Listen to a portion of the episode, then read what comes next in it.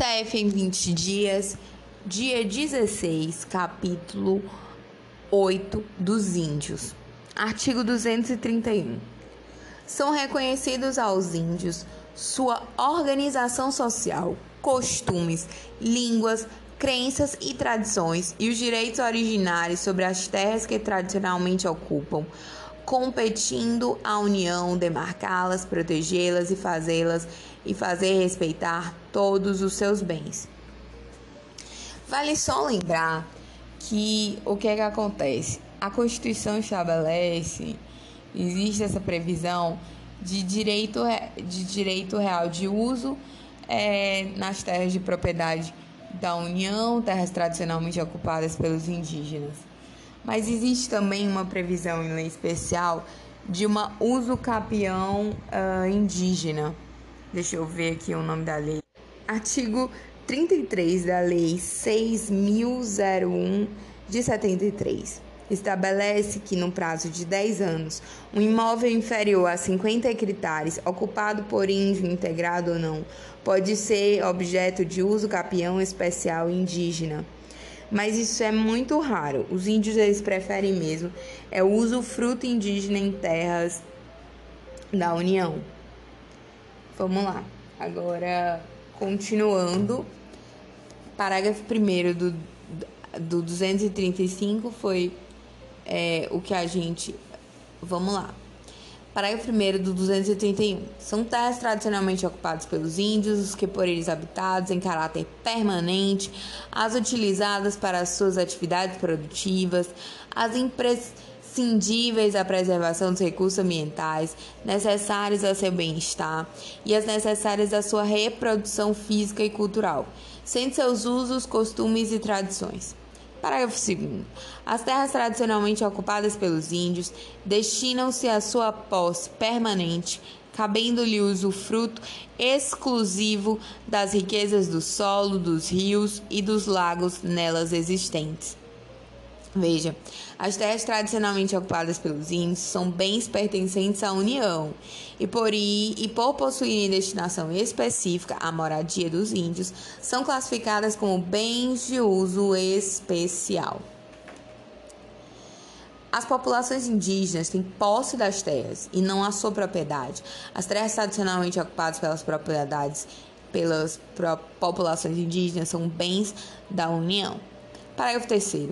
O aproveitamento dos recursos hídricos, incluídos os potenciais energéticos, a pesquisa e a lavra de riquezas minerais em terras indígenas, só podem ser efetivados com autorização do Congresso Nacional, ouvidas as comunidades afetadas, ficando assegurada a participação nos resultados da lavra na forma da lei então, é possível sim o aproveitamento dos recursos hídricos, potenciais energéticos, a pesquisa e a lavra de riquezas minerais em terras indígenas.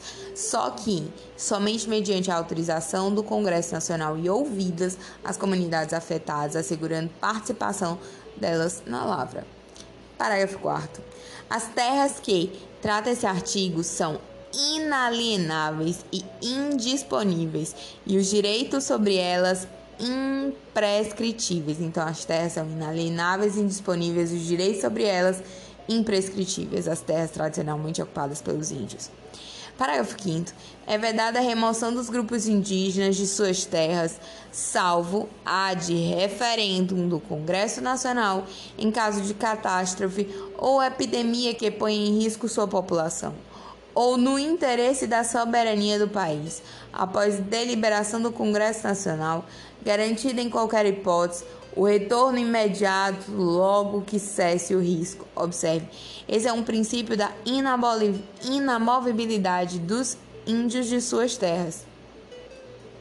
Parágrafo 6 são nulos e extintos, não produzindo efeitos jurídicos, os atos que tenham por objeto a ocupação, o domínio e a posse das terras a que se refere esse artigo, ou a exploração das riquezas naturais do solo, dos rios, dos lagos nelas existentes, ressalvado relevante interesse público da União.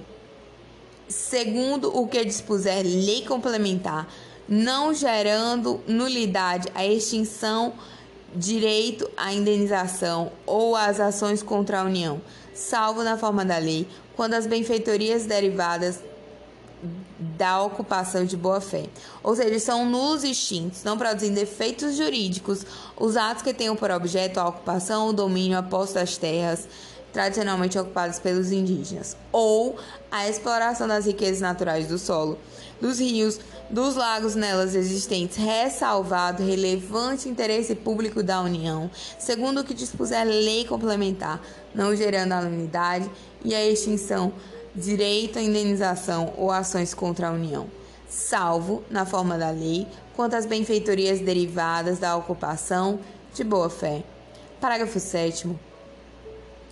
Não se aplica às terras indígenas o disposto no artigo 174, parágrafo 3 e parágrafo 4 o artigo 174, parágrafo 3 estabelece que o Estado favorecerá a organização da atividade garimpeira em cooperativas, levando em conta a proteção do meio ambiente e a promoção do equilíbrio do econômico e social dos garimpeiros. Parágrafo 4 do artigo 174. As cooperativas a que se refere o parágrafo anterior terão prioridade na autorização e concessão para pesquisa e lavra de recursos de jazidas minerais garimpáveis nas áreas onde estiverem atuando e naquelas fixadas de acordo com o artigo 21, inciso 25, na forma da lei.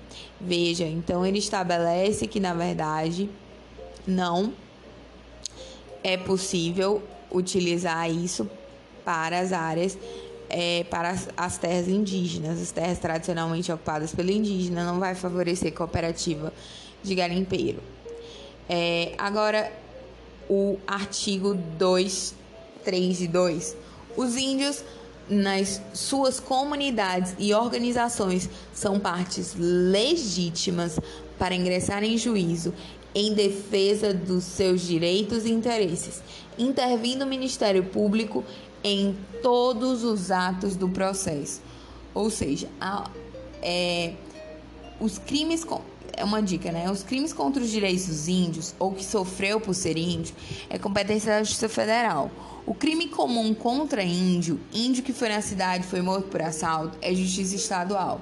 Então, os crimes contra os índios de competência da Justiça Federal é o crime que sofreu por ser índio. O crime comum é competência da Justiça Estadual. Uh, o caso Raposa Sol é um caso, o caso Raposa Serra do Sol é um caso muito importante sobre uh, essa questão indígena.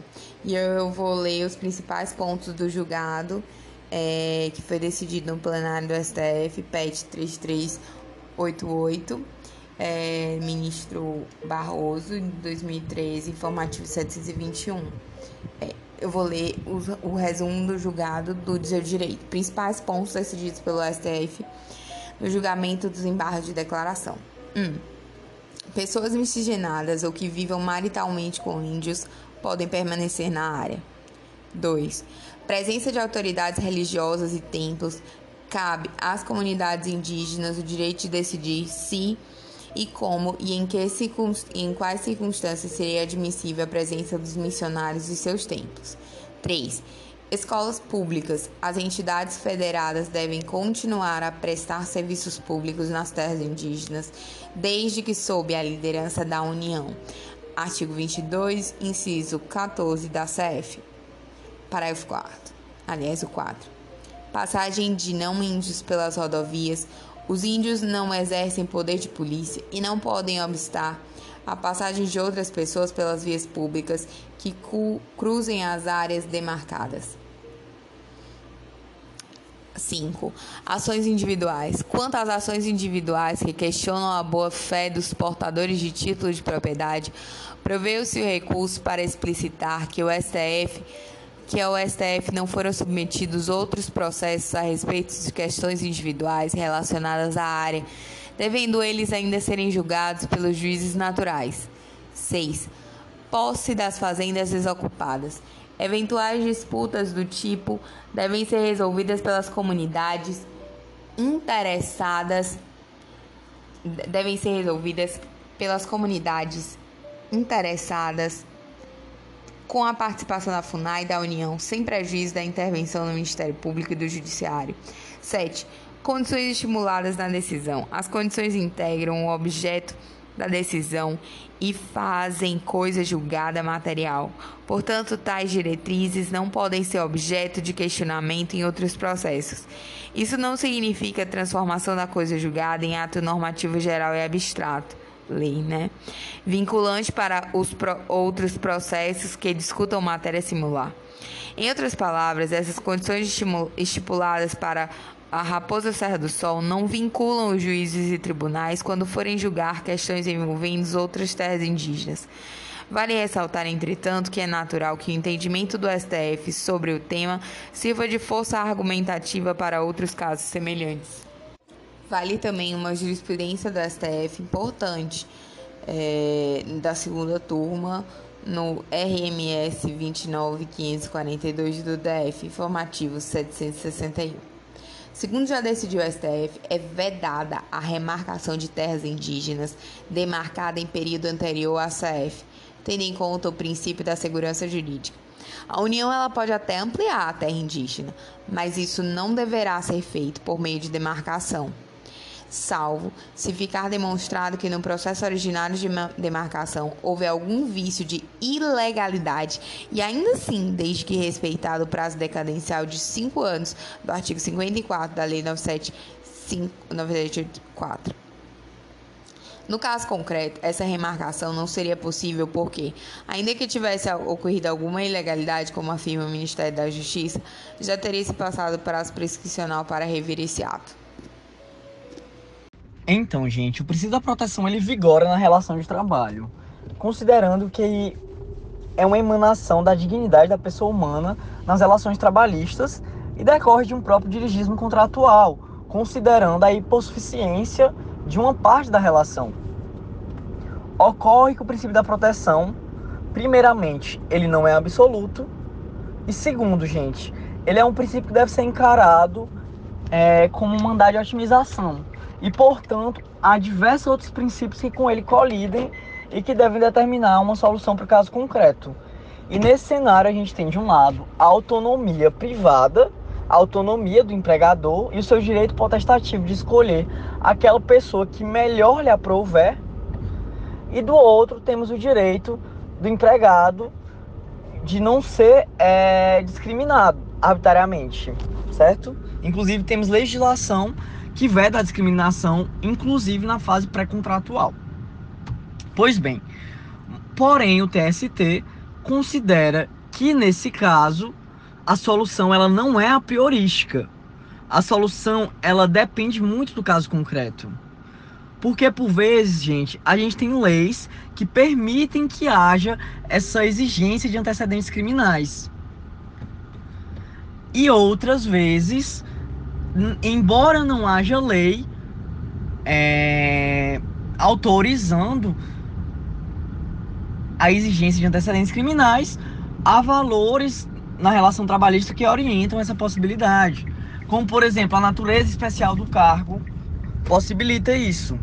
Então, gente, é, basicamente o TST ele pincela duas situações para a gente saber se pode exigir a folha de antecedentes criminais. Sabendo-se que essa exigência, gente, ela é excepcional no sentido de que depende de previsão legal ou depende da natureza especial do cargo. Da natureza especial do cargo por envolver uma relação de fidúcia. Se no caso concreto aí falou que havia uma pessoa que iria gerir recursos públicos, uma pessoa que iria transportar esses recursos públicos, a gente tem que saber que nesse caso, considerando o interesse público, que também orienta a atuação de empresas estatais, é possível exigir é, o, o, a folha de antecedentes criminais, né? Eu acho necessário a gente pincelar, né, nesse caso aí, primeiro introduzindo a questão dizendo que, em decorrência da dignidade da pessoa humana, e de um princípio da proteção, o empregador ele não tem um direito potestativo de modo absoluto, certo? Ele não pode discriminar pessoas na fase pré-contratual. Porém, por vezes, é, recomenda-se que haja uma seletividade maior considerando a especialidade do cargo ou considerando a própria previsão legal. Aí eu pincelaria essa questão do, da, da jurisprudência falando do princípio da proteção, de da pessoa humana, blá, blá.